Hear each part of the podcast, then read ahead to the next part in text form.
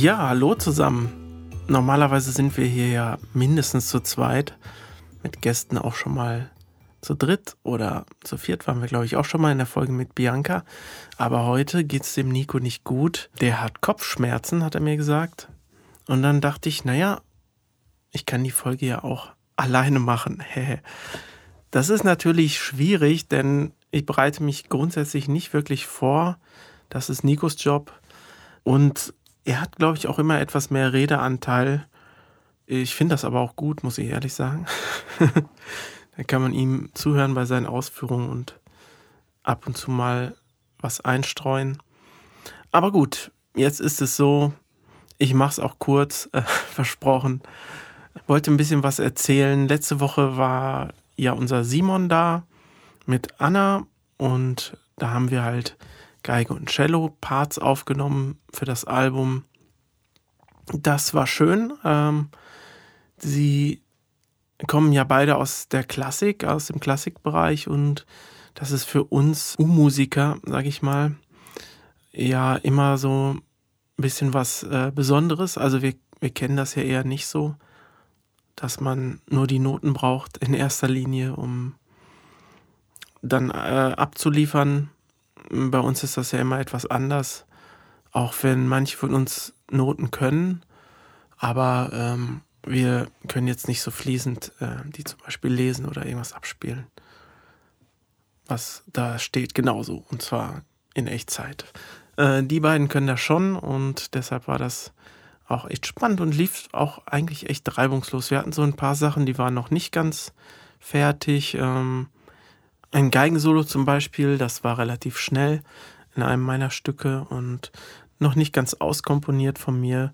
Simon sollte da eigentlich was vorbereiten, hat er aber nicht gemacht. da haben wir da halt ein bisschen probiert und etwas Zeit verloren, aber wir haben alles durchgekriegt, was wir wollten. Jetzt muss das noch etwas bearbeitet werden. Ihr kennt das ja, dauert immer alles etwas länger, als man das gerne hätte. Ähm, von der letzten Folge wollten wir, glaube ich, noch ähm, ein paar Sachen besprechen. Zum Beispiel ähm, diese Track am Dienstag Geschichte. Wir haben ja über das Thema Doppelgänger geredet und dass ich meinen mal getroffen habe. Und ähm, bei Trek am Dienstag habe ich ja jemanden gehört, der ungefähr so klingt wie ich von der Stimme her. Und dann wollten wir kontrollieren, ob das jetzt auch die Person zufällig ist. Das wäre ja ein Riesenzufall. Der sieht aber, also beide, die ich da gesehen habe, sehen aber anders aus. Also war es nicht der Doppelgänger schlechthin, sondern einen stimmlichen gibt's und einen optischen. Ja, ich komme dann zur Kategorie mein liebstes Hobby. Lane aufnehmen, Videodreh, Design und Label, Copy, Quadcopter fliegen, Binge-Watching, das ist mein liebstes Hobby.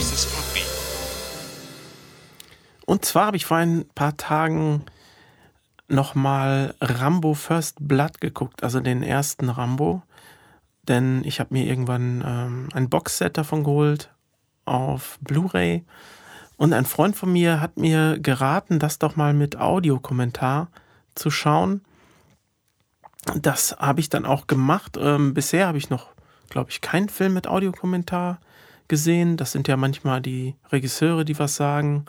In dem Fall war es halt Sylvester Stallone selber, was natürlich interessant war, denn er war auch nicht nur Schauspieler in dem Film, nicht nur der Hauptdarsteller. Er hat auch am Drehbuch rumgeschrieben oder ähm, es verändert, denn der Roman First Blood aus dem Jahr 1972 ist von David Morell geschrieben. Da ist es aber so, dass ähm, Rambo am Ende stirbt, sich selbst richtet sozusagen, was natürlich ziemlich tragisch ist und äh, Sylvester Stallone wollte das auf keinen Fall.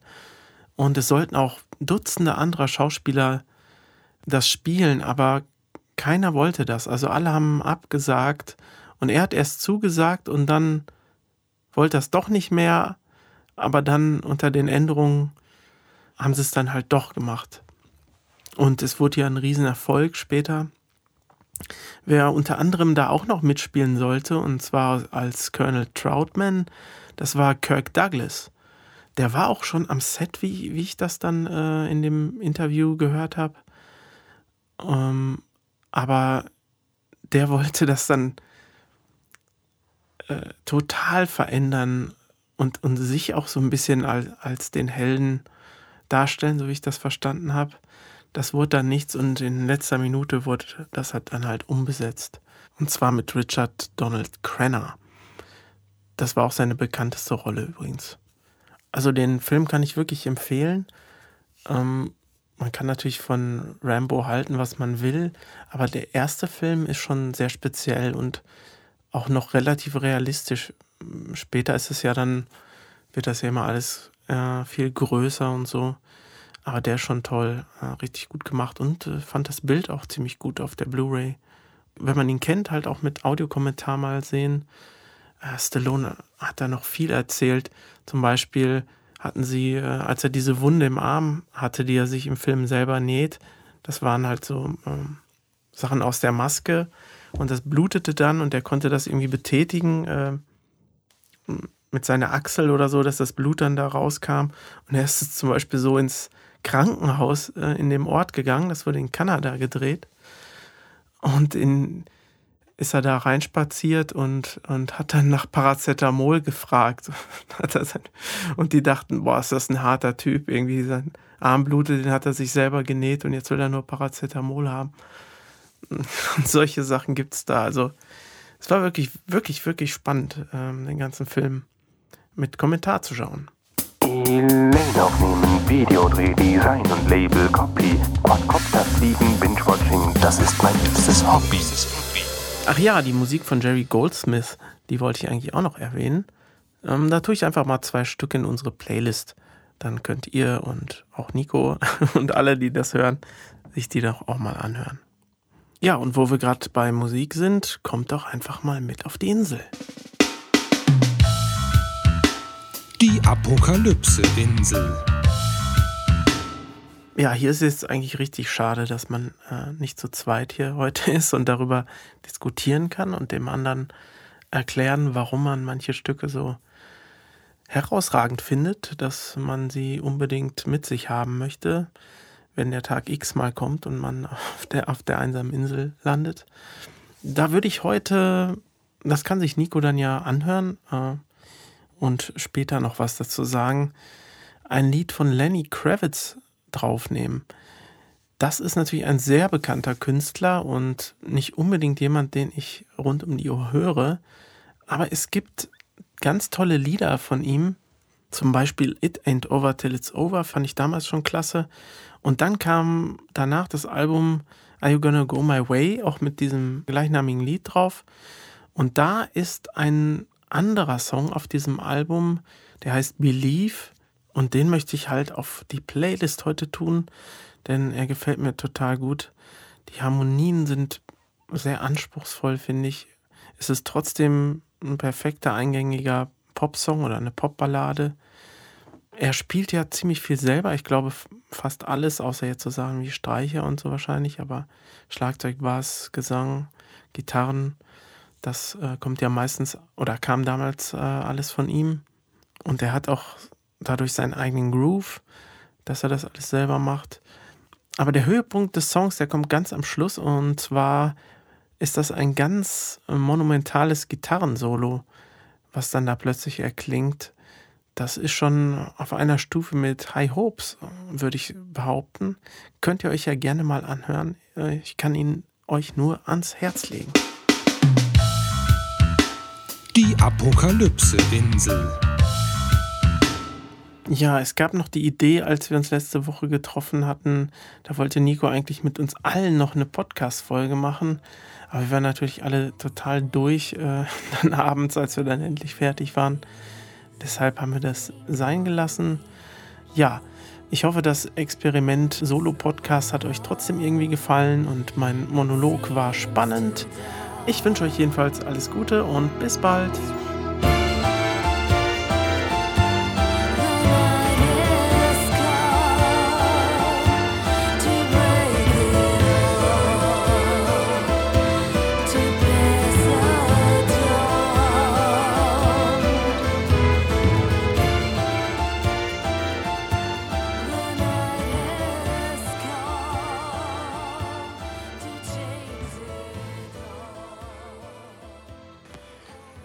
Halt, halt, halt, liebe Hörerinnen und Hörer, hallo und herzlich willkommen zum zweiten Teil des Solo-Podcasts.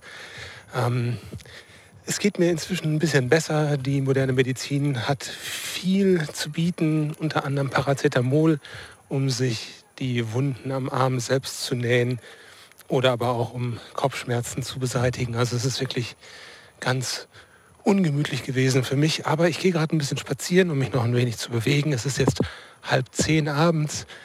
Die Audioqualität ist wahrscheinlich nicht die beste wie im Studio, aber ich dachte, ich nehme euch einfach mal mit auf einen kleinen Abendspaziergang durch Köln. Vielleicht hört ihr im Hintergrund ein paar Kinder spielen oder ein paar Grillen zirpen. Und das, was auf dem Boden so klappert, sind meine Beine, die alten Klappergestelle.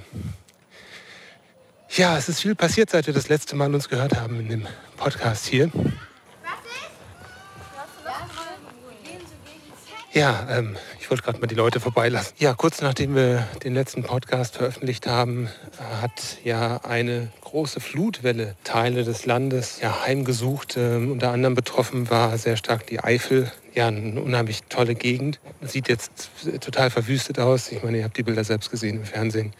Und eben was, was uns auch sehr stark mitgenommen hat, dass unsere, ja, unsere Heimatgegend, das Sauerland, so stark betroffen war. Und ich habe es im Fernsehen erst gesehen, dass Bilder von Altena und auch von Nachod dort kursierten.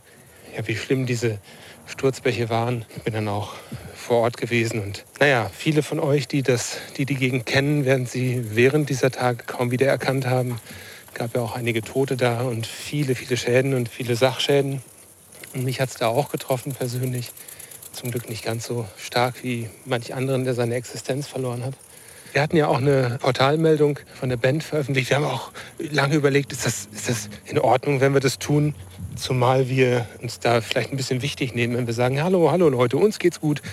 Also da haben wir kurz diskutiert, aber es dann doch getan, weil sich sicherlich auch der eine oder andere von euch Sorgen gemacht hat. Ähm, weil wir auch immer sagen, hey, wir kommen aus dem Sauerland. Und wenn man das dann eben in den Medien sieht, naja, also diese Sorgen wollten wir euch nehmen. Allen geht's gut aus der Band. Und das, was passiert ist, ist nichts, was man nicht ähm, wieder hinbekommt. Ja. Okay, ähm, mal zu was Positivem. Am Anfang von Markus Teil habe ich mir gerade gemerkt, hat er gesagt, wir sind ja nicht so die E-Musiker oder Simon und Anna sind sind nicht so die U-Musiker. Was ist denn das eigentlich, E- und U-Musik? Jetzt bin ich nicht gerade der Experte dafür, aber ich wollte es zumindest mal kurz erklären. E-Musik steht für ernste Musik, also alles, was so im Klassikumfeld passiert. Und U-Musik ist die Unterhaltung, also Pop, Rock, alles, was so in dem Teil passiert. Und irgendwie vermischen wir ja so ein bisschen mit unserer Band beide Genres, aber ist schon deutlich 95 Prozent im U-Musikbereich und äh, das, was wir so an klassischen oder Streicherelementen oder Orchesterelementen haben, dient dann doch eher dem poppigen Arrangement. Also insofern sind wir dann doch eher U-Musik. Ich ähm, schaue mal eben auf meine schlaue Liste. Ich habe mein Handy ja dabei, mit dem nehme ich auch gerade auf. Äh, mache eine kurze Pause und dann melde ich mich gleich zurück mit meinem Teil von der Apokalypse-Insel. Die Apokalypse-Insel. So, die Apokalypse-Insel für mich mag heute vielleicht ein bisschen zynisch klingen auf den ersten Blick. So ist es aber gar nicht gedacht. Und zwar äh, möchte ich euch vorstellen einen ganz besonderen Track von Peter Gabriel. Und der ist auf seinem, wenn mir nicht alles täuscht, seinem ersten Album, auf dem ersten Soloalbum drauf. Ähm, das Album Car. Die ersten zwei oder drei Alben von ihm hatten keinen eigenen Titel.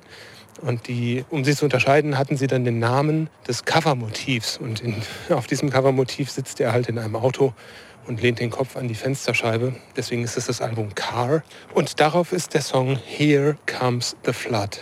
Also hier kommt die Flut und das passt leider sehr gut in die aktuelle Zeit. Ist auf jeden Fall ein sehr emotionales Lied. Ich will gar nicht so viel über das Lied sprechen. Es ist wahnsinnig toll. Es ist toll arrangiert. Ich mag wie intensiv Peter Gabriel den Chorus singt. Ich finde ganz toll die Art, wie die Strophe komponiert ist. Es geht richtig unter die Haut. Dürfte euch auch gut gefallen. Nehme ich gerne mit auf die Liste.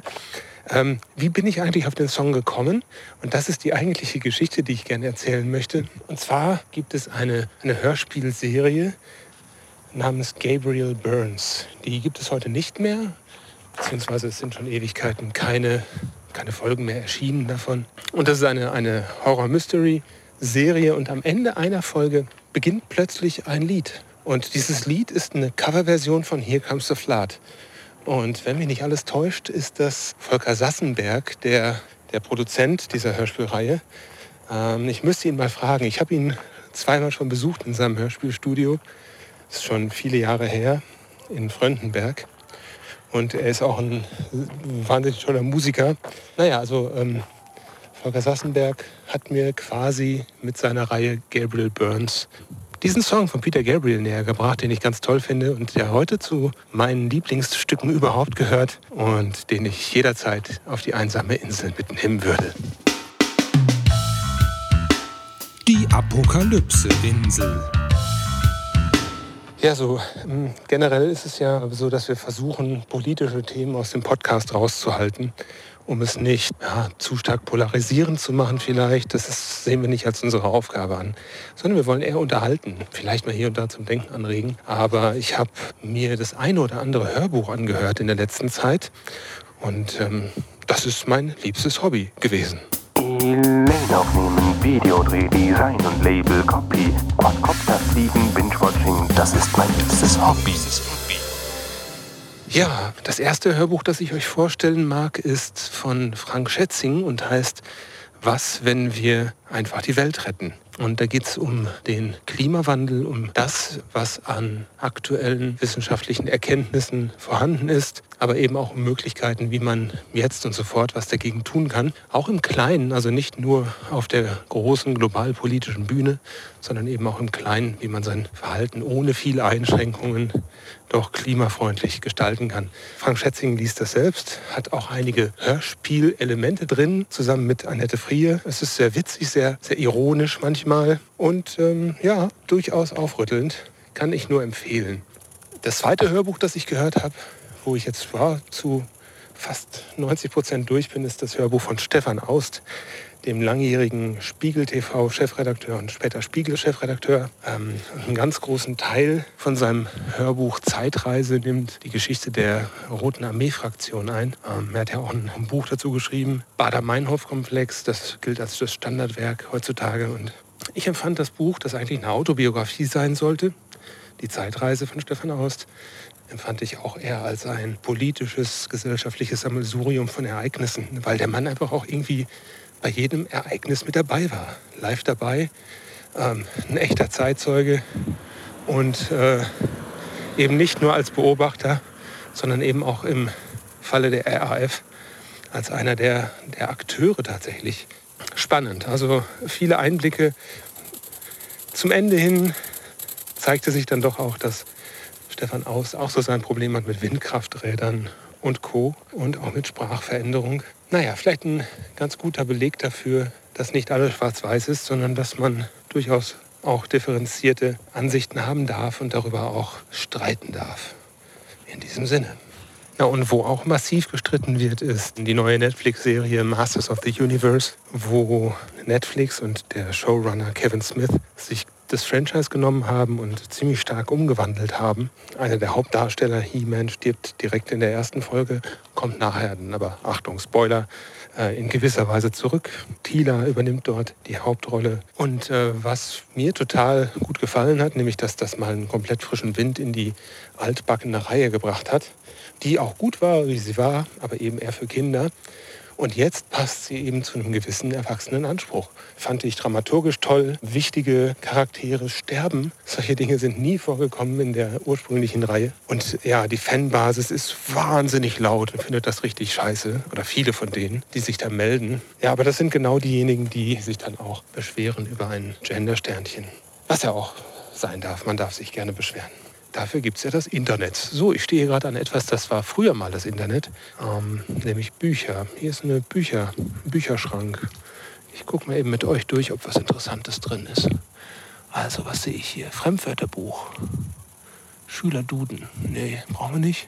Hedwig Kurzmaler. Die hat doch so Schmachtromane geschrieben.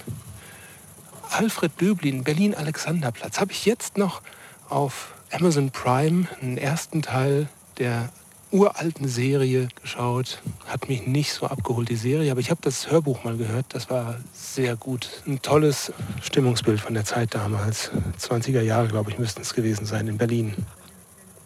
House of Night gibt es hier noch. Teil 8. Habe ich nie gelesen oder gehört. Was haben wir noch? Petra Hammes war. Der stille Herr Genardi. Oder Genardi, ja, genau. Ähm, Petra Hammes war, habe ich früher auch mal ein, zwei Sachen von gehört. Fand ich ganz gut. Achso, wenn ich sage gehört, ich, ich lese relativ wenig. Ich höre immer während der Autofahrt Hörbücher und das schon seit bestimmt 15, 20 Jahren. Und bin hier gerade an einer Straße. Man hört es, ich verspreche euch, ich gehe gleich ein Stückchen weiter, aber ich muss jetzt mal eben hier in den Bücherschrank schauen. Was haben wir denn da noch? Irgendwas, was man kennt? Ah, Tommy Jaud, Vollidiot, den kennt man auch.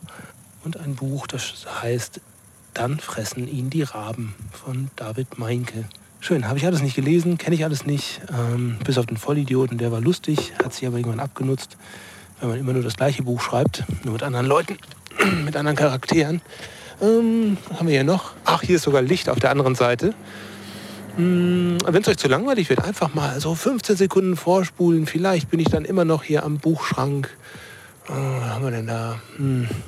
Patricia Highsmith, Strangers on a Train. Ganz tolles Buch. Habe ich auf Deutsch gehört, damals als Hörbücher noch auf Kassetten kamen. Patricia Highsmith macht ohnehin wahnsinnig gute Krimis. Also das kann ich nur empfehlen. Ich glaube, besser wird es jetzt hier nicht mehr. Also schnappt euch Patricia Highsmith entweder als Hörbuch oder als Buch. Strangers on a Train ist ein super Einstieg. Ich gehe mal weiter. Ja, ich habe noch einige Punkte auf meiner Liste, die ich eigentlich mit Markus besprechen wollte. Jetzt bespreche ich sie mit euch. Und zwar haben wir aktuell, wo ich das hier aufnehme, den 60. Jahrestag des Mauerbaus in Berlin. Dazu gibt es eine ganz spannende Dokumentation äh, in der ZDF-Mediathek, die ich empfehlen kann, mit vielen Originalaufnahmen äh, und ein paar szenischen Aufbereitungen dazwischen. Also wird so eine kleine Geschichte erzählt. Ja, und äh, es ist ganz schön, in der Zeit geboren zu sein, wo wir geboren wurden. Äh, wir Elan Elanier, wir sind alle so ich weiß gar nicht, erzähle ich jetzt zu viel äh, Insight. Nee, das sage ich jetzt nicht. Äh, über, über das Alter von Damen spricht man nicht, aber Markus und ich, wir sind auf jeden Fall ein 78er Jahrgang, das darf man sagen. Als die Mauer fiel, war ich ja entsprechend zwölf Jahre rum. Ja, vorher ist sie halt gebaut worden und war jahrelang ähm, eine, eine Todeszone zwischen den beiden Deutschlandteilen. Und ähm, ich hatte das große Glück, dass meine Eltern Freunde in Berlin hatten zu der Zeit, äh, wo die Mauer ähm, geöffnet wurde. Also da gab es noch nicht die Wiedervereinigung im politischen Sinne, aber zumindest war die Mauer schon geöffnet. Es hatten schon einige Löcher in die Mauer hineingehackt und da sind wir dann als Kinder zu dieser Mauer gegangen. Ich meine, es wäre im Ortsteil. Nee, das weiß ich jetzt nicht. Ist auch egal. Äh, schon so lange her. Jedenfalls sind wir dann zu einem Mauerabschnitt äh, gegangen, äh, wo man also auf diesen Todesstreifen gehen konnte. Und wir sind als Kinder durch diese Mauer durchgeschlüpft und sind dann auf den Todesstreifen ähm, auf einen der Wachtürme geklettert. Ich habe mir dann noch so als Andenken so eine alte Spiegelscherbe von so einem Suchscheinwerfer mitgenommen. Und die Stimmung war äh, gespenstisch da. Und äh, ganz urplötzlich sahen wir dann, wie ein ähm, Motorrad ankam. Und es war ein Militärmotorrad. Und dann haben wir ganz schnell unsere Beine in die Hand genommen und ähm, sind wieder zur anderen Seite der Mauer gerannt, durch das Loch durch und auf die sichere Seite. Zumindest haben wir uns da sicher gefühlt. Ja, und ähm, die Polizisten oder Militärpolizisten, wer auch immer das war, haben dann angehalten, haben uns angeschaut aus der, aus der Ferne und haben uns dann, äh, haben uns dann angelacht und vielleicht auch ein bisschen ausgelacht. Äh, ich glaube, die wollten uns einfach nur ein bisschen Angst machen. Aber das war eine sehr abenteuerliche Zeit damals. Das kann man sich heute schwer vorstellen. Es gibt in einigen Orten in Berlin immer noch Mauerreste stehen. Also die sind dann äh, mit, mit Gedenktafeln aufgebaut. Da kann man sich einen Eindruck davon verschaffen, wie hoch diese Mauer war und an welchen Stellen sie überhaupt lang geführt hat, wo man heute überhaupt nicht mehr denkt, ey, hier war eine Mauer, hier war mal eine Teilung der Stadt und des Landes. Also es ist gut, dass sich die Geschichte so entwickelt hat. Ach, wisst ihr was? Bevor ich jetzt hier weitermache, nehme ich noch I've Been Looking for Freedom von David Hasselhoff auf die Playlist. Als kleines Andenken an den Fall der Berliner Mauer. Denn den Tag sollte man eher feiern als den Tag des Baus. Elaine aufnehmen, Videodreh, Design und Label, Copy, Quadcopter fliegen, Binge-Watching, das ist mein liebstes Hobby. Ja, niemand hat die Absicht, Fragen aus dem vorherigen Podcast zu beantworten. Ähm, Markus hat mich gefragt, ob ich äh, von Lenny Kravitz den Song kenne und was ich davon halte. Ich finde ihn super gut. Ich mag den auch sehr gerne. Und bei Lenny Kravitz ähm, mag ich besonders sein äh, Arrangement mit den Streichern. Also er macht ja eine sehr funkige Rockmusik, würde ich es würd nennen. Er hat viel 70er-Touch drin. Aber dann hat er diese ganz tollen Orchester. Baby Ain't It Over Till It's Over zum Beispiel. Da hört man das ja raus, was da für eine Arbeit drin steckt und auch was da für ein Geld wahrscheinlich reingeflossen ist, um diese Orchesteraufnahmen bereitzustellen für den Song. Bei Lenny Kravitz fällt mir auch noch ein, dass er äh, lange Zeit verheiratet war mit Vanessa Paradis. War er verheiratet? Frage ich mich gerade. Naja, jedenfalls Vanessa Paradis war ja eine französische Sängerin, schon ein Kinderstar, hat mit Jean Le Taxi einen französischen Pop-Hit gehabt. Aber auch Lenny Kravitz hat für sie mehrere Songs sogar geschrieben. Und einer davon heißt, ähm, ich glaube, er heißt Be My Baby Baby oder so. Aber man hört raus, wenn man es weiß, dass der von Lenny Kravitz geschrieben ist. Ich packe ihn auch einfach mal auf die Playlist zum Vergleich. Naja, und ob wir überhaupt noch irgendwann Komponisten brauchen, weiß ich nicht. Ich glaube ja schon. Aber eine Pressenachricht, die mich ereilt hat, war, dass eine künstliche Intelligenz Beethovens zehnte Sinfonie vollendet hat. Da bin ich mal gespannt. Das kommt jetzt demnächst auch raus als richtige Musikveröffentlichung. Ähm, sobald es da ist, höre ich mir das mal an. Was mich sehr begeistert hat, war das Nirvana-Lied. Also eine KI hat auch aus vielen verschiedenen Nirvana-Song-Elementen einen komplett neuen Song geschrieben, der wirklich so klingt, als könnte der locker auf dem Nevermind-Album drauf sein. Wahnsinn, dass man noch nicht mal seinen Ohren trauen kann, ob das jetzt ein echtes Lied ist oder nicht. Naja, auch da bin ich gespannt, wo der Trend hinführt. Eine KI hätte ich empfohlen, auch dem Autor der folgenden Spam-Nachricht, die ich mir mal aufgeschrieben habe. Die wollte ich eigentlich mit Markus ein bisschen durchgehen, aber ich lese sie euch jetzt mal vor. Äh, einfach mal so zur Unterhaltung. Herzliche Glückwünsche. Ich bin Asim Hashim Premji, ein indischer Wirtschaftsmagnat, Investor und Philanthrop. Ich bin der Vorsitzende von Vipro Limited. Ich habe 25 Prozent meines persönlichen Vermögens für wohltätige Zwecke gespendet und ich habe zugesagt, die restlichen 75 Prozent meines Vermögens dieses Jahr 2021 als Gemeinschaftsspende zu spenden. Und ich habe mich entschlossen, Ihnen den Betrag von 2 Millionen Euro als Gemeinschaftsspende zu spenden. Bitte kontaktieren Sie mich für weitere Informationen. Ich möchte auch, dass Sie Teil meiner Wohltätigkeitsstiftung werden, sobald Sie dieses Geld erhalten, damit wir unsere Kräfte bündeln können, um den Bedürftigen zu helfen. Mehr über mich erfahrt ihr auch über den Link Blasen. Es steht hier so. Ja, okay. Antworten Sie per E-Mail, um teilzunehmen. Mhm. Gott segne dich, CEO YPro Limited, Herr Asim Premji. Ja, jetzt weiß ich nicht, ob ich darauf antworten soll. Vielleicht mal äh, Meinungen und Ideen von euch. Aber immer, wenn ich die 2 Millionen bekomme, dann, äh, oder 200 Millionen waren es sogar, ne? Ach, jetzt habe ich die Nullen nicht mehr im Kopf. Ist auch egal auch wenn es nur zwei Millionen sind, dann äh, setze ich mich ab und dann werde ich eine KI beauftragen, diesen Podcast hier für mich zu sprechen. Okay, damit das hier nicht ein zu langer Monolog wird, äh, würde ich mich heute auch gerne verabschieden. Und zwar mit den Worten, die ich kürzlich an einem See gehört habe von einem, ich würde vermuten, Obdachlosen. Und er saß dort und schaute auf den See und schaute in Richtung Horizont, wirkte ein wenig abwesend und seine Worte waren, unendlich. Also das ist schon mal grenzenlos. Und damit schönen Abend und bis zum nächsten Mal.